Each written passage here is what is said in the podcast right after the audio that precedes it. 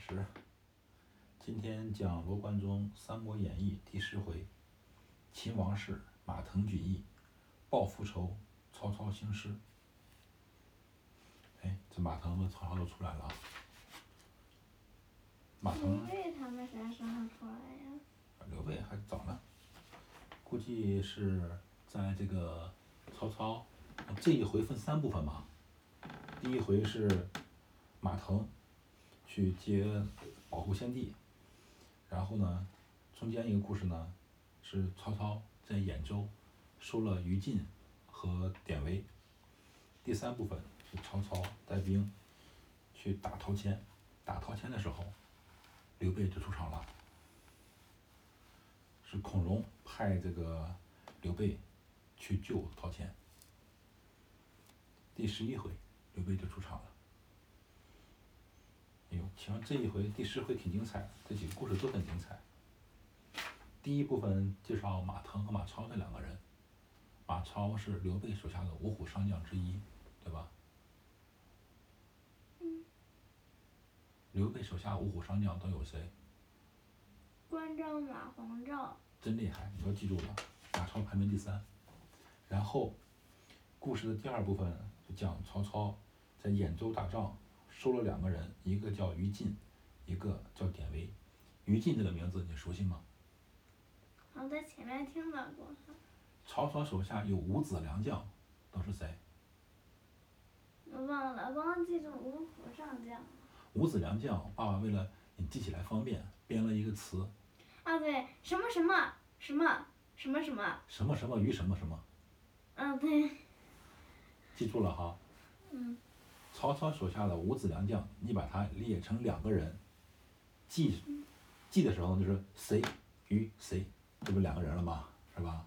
但是把羽改成鱼。于对，实际上他是张岳于张徐张月于、张张徐，，对，张悦和张徐。对嗯，这是五个人，实际上这是五个人，五子良将。第一个张是谁？？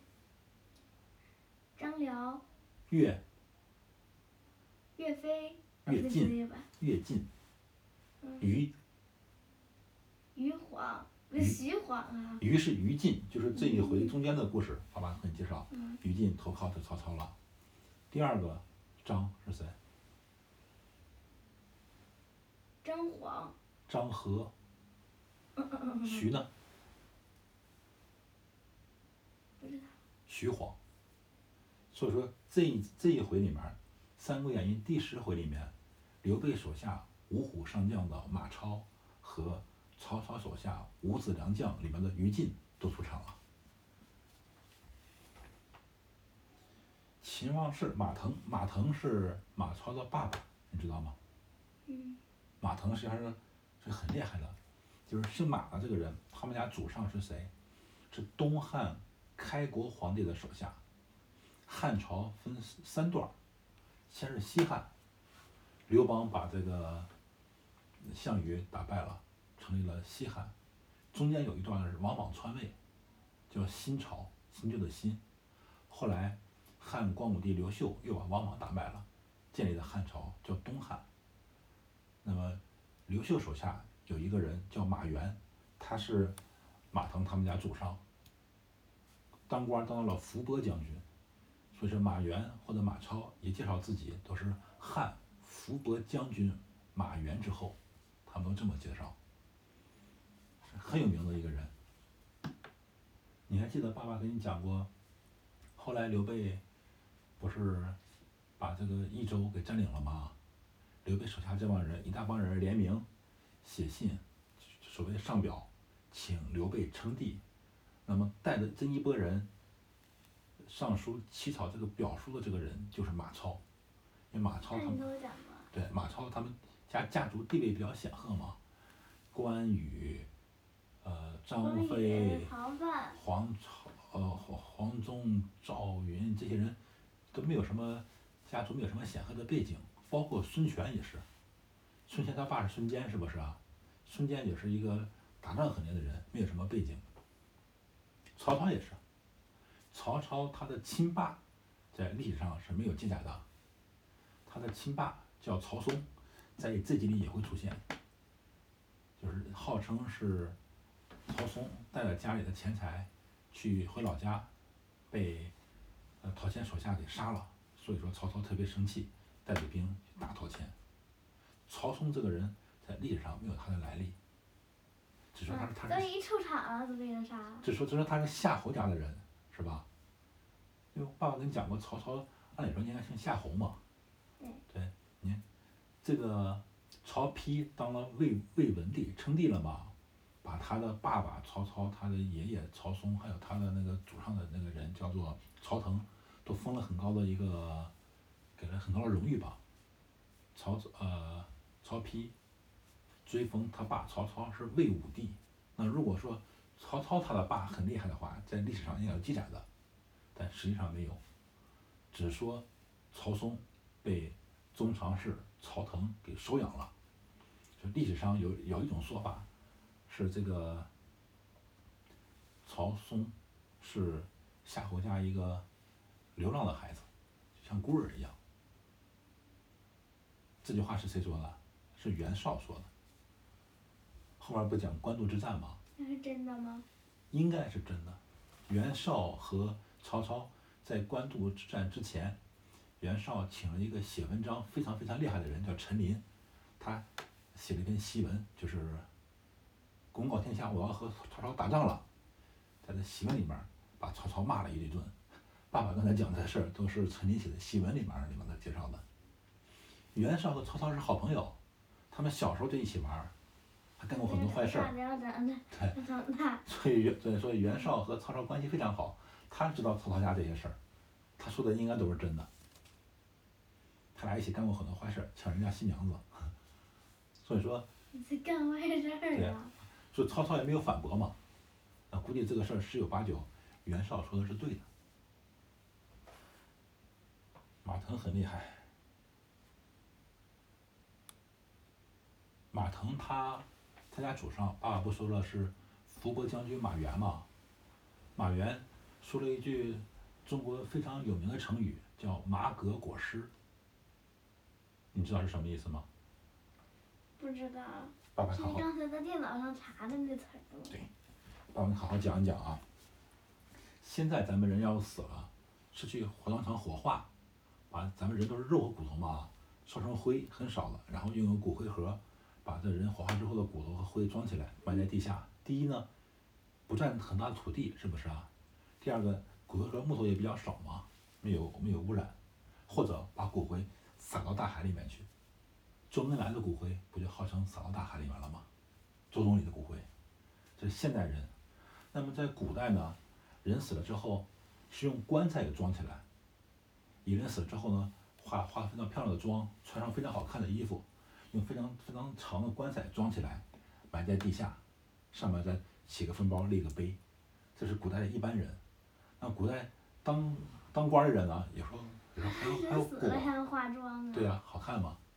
那么当大官的人呢，就是棺材外面还要再套一层大的棺材，套套套两层。那如果皇帝是要套五层哎，我要跟你说了，套两层，然后两层中间会放一些值钱的东西，或者人死之前他用的一些东西，日常用品。你咱埋在地下，这坟就很大了嘛哈。那更高的高官，比方说非常有名大臣，他可能用三层的椁，就是棺材外面还要再包了三层，里面放金银财宝，很有钱。所以说，古代专门有人是挖别人的坟嘛，偷这个棺椁里面的财宝，盗墓贼。那么皇帝规格肯定最高了嘛。那你知道皇帝用几层棺椁吗？十层。很多层不一样。但是最厉害的时候，就是在建立这个埋葬皇帝的制度时候，东周列国嘛，那个时候有一个词你要记住，叫“皇长题臭”，就是最高规格的这种王或者公的墓，怎么做的呢？有棺有椁，是不是啊？椁外面。椁是啥呀？棺是棺材，我就想大木头盒子把人放进去，木头盒子旁边再一个大木头盒子，那叫椁，直接装人那个叫棺。后面这一层叫椁，简称合称叫棺椁。那么东周列国时候呢，这棺椁外面还有一层什么呢？就是用柏树，柏树的树芯儿做成方形的，要发黄嘛，叫黄肠。把这些柏树一根儿一根的呃摆起来，它的根部呢都挨在一起，这根在古汉语叫提，把根摆在一起凑在一起了嘛，叫提臭，所以说有黄肠提臭这四个字，它就是在东东周列国的时候埋王和埋公他级别的这么一个墓，那肯定不管你是用棺材还是有棺有果，还是棺椁后面再加黄肠提凑，规格很高。但古代将军和古代士兵出去打仗，在战场上战死了，一下死那么多人，肯定没有棺材来包你了嘛，是不是啊？那个时候呢，就拿草席子或者马皮把人简单包起来，运回老家，再放到棺材里面，再埋在地下。所以说，马援当时在汉朝时候打少数民族，他就有雄心壮志，就是我死了也无所谓，我一定要去打那个少数民族。打完之后，如果我死了，也不用给我棺材。你们找马皮把我包住了，运回老家，然后放到棺材里埋下就行。所以说这个成语叫“马革裹尸”，用马皮裹住这个尸体运回家，一般形容这将军很有志气，不怕死，愿意带兵打呃打仗，这个意思。这句话就是马腾的祖上马援说的，伏波将军马援，很有名很有名。哎呀，咱们讲了十分钟了，刚讲了个标题哈。上回说这个，唉，樊稠郭汜想杀汉献帝嘛，对吧？却说李郭二贼弑杀献帝，张继、樊稠谏曰：“不可。今日若便杀之，恐众人不服，不如仍旧奉为之主，奉之为主。转诸侯入关，先去其羽翼，然后杀之，天下可图也。”李郭二人从其言，按住兵器。帝在楼上，宣谕曰：“王允既诛，军马何故不退？”李傕、郭汜曰：“臣等有功王室，未蒙赐爵，故不敢退军。”我翻译翻译呗。好嘞。上回说李傕、郭汜两个人想杀献帝，然后张继、樊稠就把他们制止了，说不行。今天呀，我们这么随便就把这献帝杀了，其他的人都不服气，就文武百官不服气。然后，然后那以后别人写历史也会把他们杀成那种。对，就像骂名了，对吧？说古代的人一般不敢轻易杀皇帝。等爸爸跟你讲完三国之后，跟你讲东周列国，东周列国里面杀皇帝的事很多。所以说，张继、樊稠说今天不杀，咱们啊还把他当做皇上。然后呢，骗函谷关，就是函谷关以东的这些诸侯，把他们骗进来，到关里，咱们把这诸侯都杀了。这样呢，皇上呢，就像鸟一样没有翅膀了，鸟没有翅膀就飞不起来了，是不是？一般让这一个人身边没有帮手、没有助手、没有朋友，都叫去其羽翼。意思就是相当于像类似于把一个鸟的翅膀给砍掉了，嗯，他们出主意，想办法。骗函谷关以东的那些什么太守啊、郡守啊，骗到这个皇城里来杀了，这样没有人帮皇上了，我们再把皇上给杀了，天下就是我们的了。李傕、郭汜两个人按照他说的做，就把那个刀呢放到这个刀鞘里面去了，就是不想杀皇上了。当时皇上不在这个楼上嘛，叫在宣平门，宣平门城楼上面。看到了吗？对呀，皇上他说的话，就在公开说的长辈说的话，叫圣旨或者叫口谕。就皇上呢，给他俩人下口谕，说王允已经被你们杀了，你们这士兵为什么还不撤退？李傕、郭汜说，我们呀，这来是为了董卓报仇的嘛，我们对皇上你呀是是有功劳的。你没赐我们爵位，我们不敢走啊。皇上就说：“你们想当什么官？”然后李、郭、张、樊这四个人都把官职写到一个纸上，给了皇上。叫皇上要官嘛。皇上不敢不给他们，不给就会被杀了，是吧？所以说，皇上开始给他们四个人分封了。爸爸念一遍哈。帝志得从之，封李傕为车骑将军，池阳侯，领司隶校尉。贾节钺。郭汜为后将军，美阳侯。贾节钺，统秉朝政。樊稠为右将军，万年侯。张继为骠骑将军，平阳侯，领兵屯弘农。其余李蒙、王方等各为校尉。然后谢恩，领兵出城。皇帝把这四个人封官了。官大吗？相当大了，在汉朝时候就类似于现在的总司令，基本叫大将军嘛。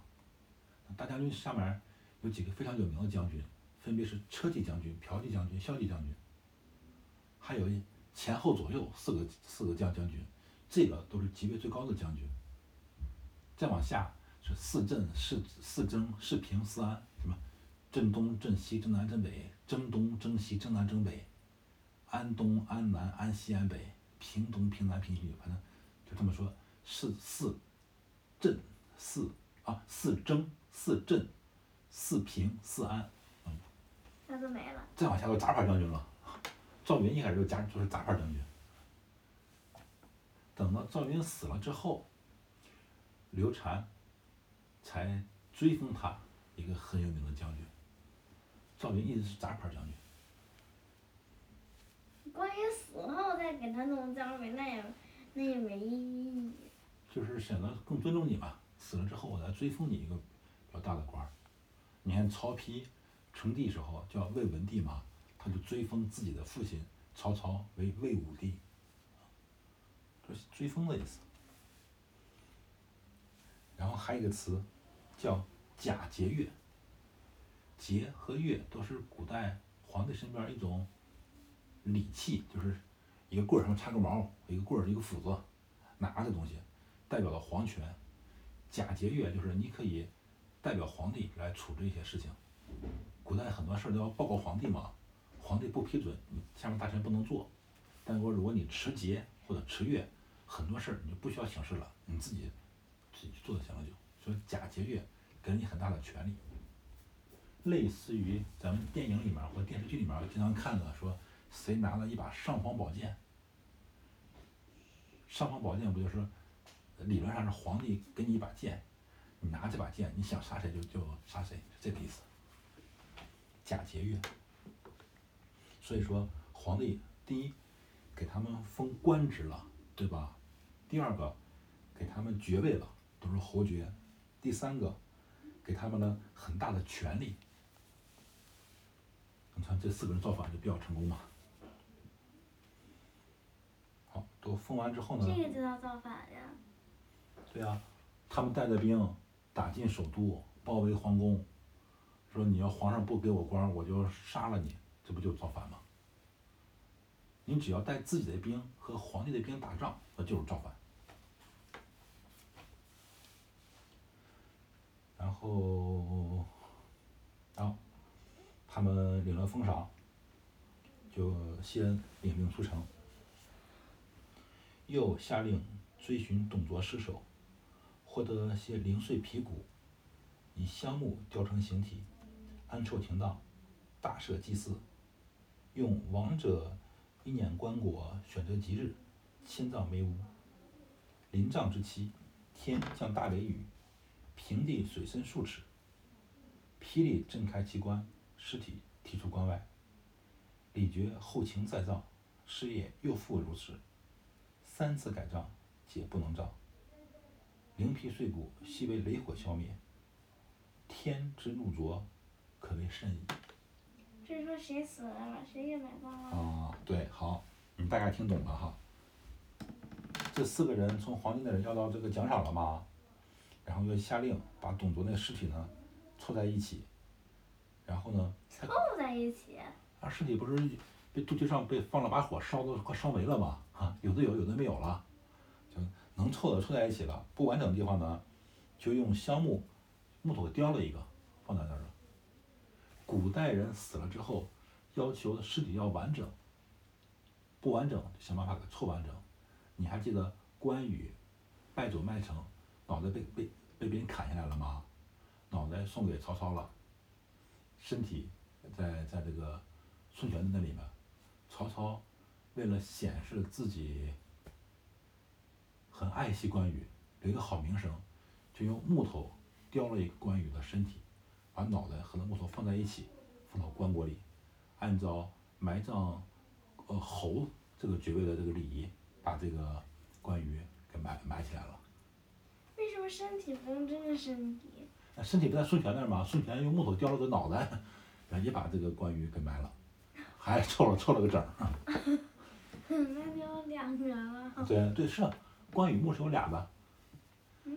关羽有两个墓，那个在洛阳有关羽的墓，叫关林。爸爸去那里呃见过。下次爸爸可能下周去洛阳，带你一起去吧。哎呀，不行，你是开学了。我上学呀。周末呢？周末可能也不行，现在不让出京啊。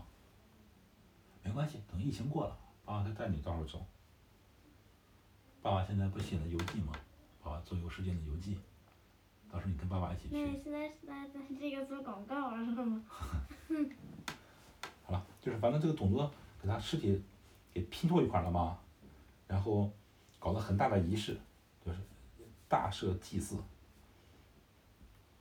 按照王这个这个礼仪，把他这个尸尸体带回梅屋去安葬。就是埋他那天呢，突然天上下大雷雨，地上的水啊积了好深，积了几尺深。那是不好的预兆吗？你听啊，地面水几尺深，那就没法埋棺材了嘛，是不是啊？嗯，天上打雷，把这个董卓这个棺材给劈开了，他的尸体就是掉到外面来了。李珏呢，就把尸体再收起来，说等到天晴之后再安葬吧。当天天晴了，是不是啊？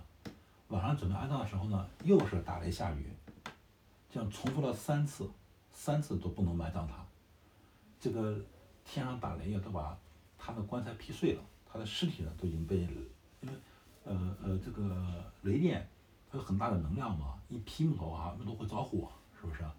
天上打雷，把董卓的棺材劈着火了，尸体都烧没了。所以说，这个罗贯中写了八个字嘛，“天之怒卓，可谓甚矣。”这个什么意思？你大概听得懂吧？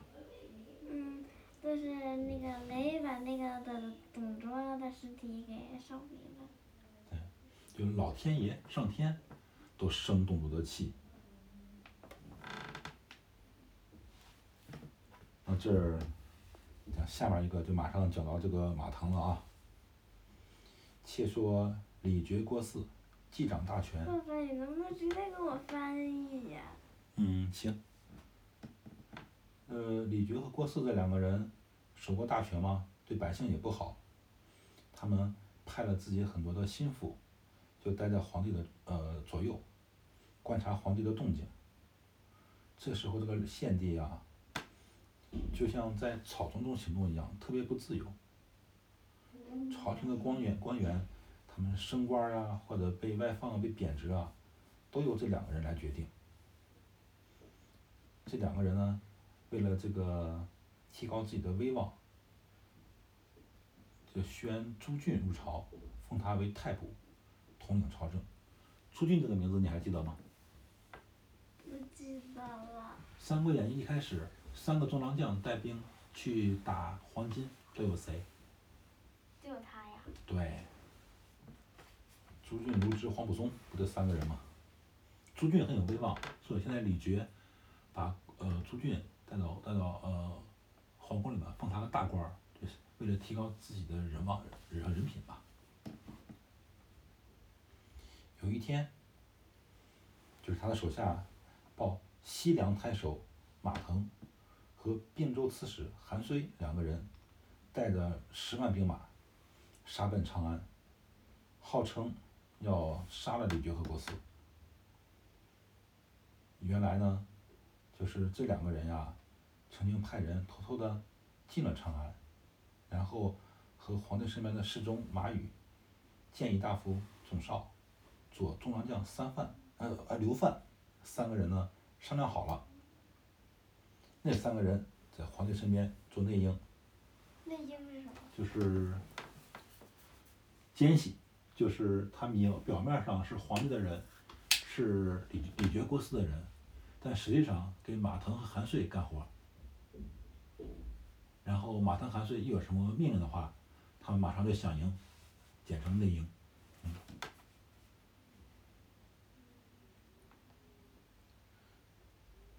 那个，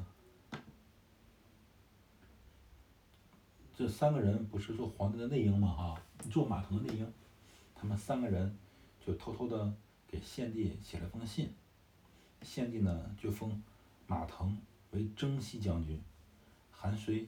为镇西将军，给了他们秘密的写写了封信，让这两个人合起伙来，去打李傕和郭汜。爸爸刚才跟你说了，汉朝将军的排名是大将军、车骑将军、骠骑将军，前后左右四将军，然后就是四征、四镇、四平、四安，是吧？现在这个马腾和韩遂他们不是从西面过来的吗？他们主要就镇守西方嘛，所以给他俩封了一个军职，马腾是征西将军，韩遂为镇西将军。啊？怎么了？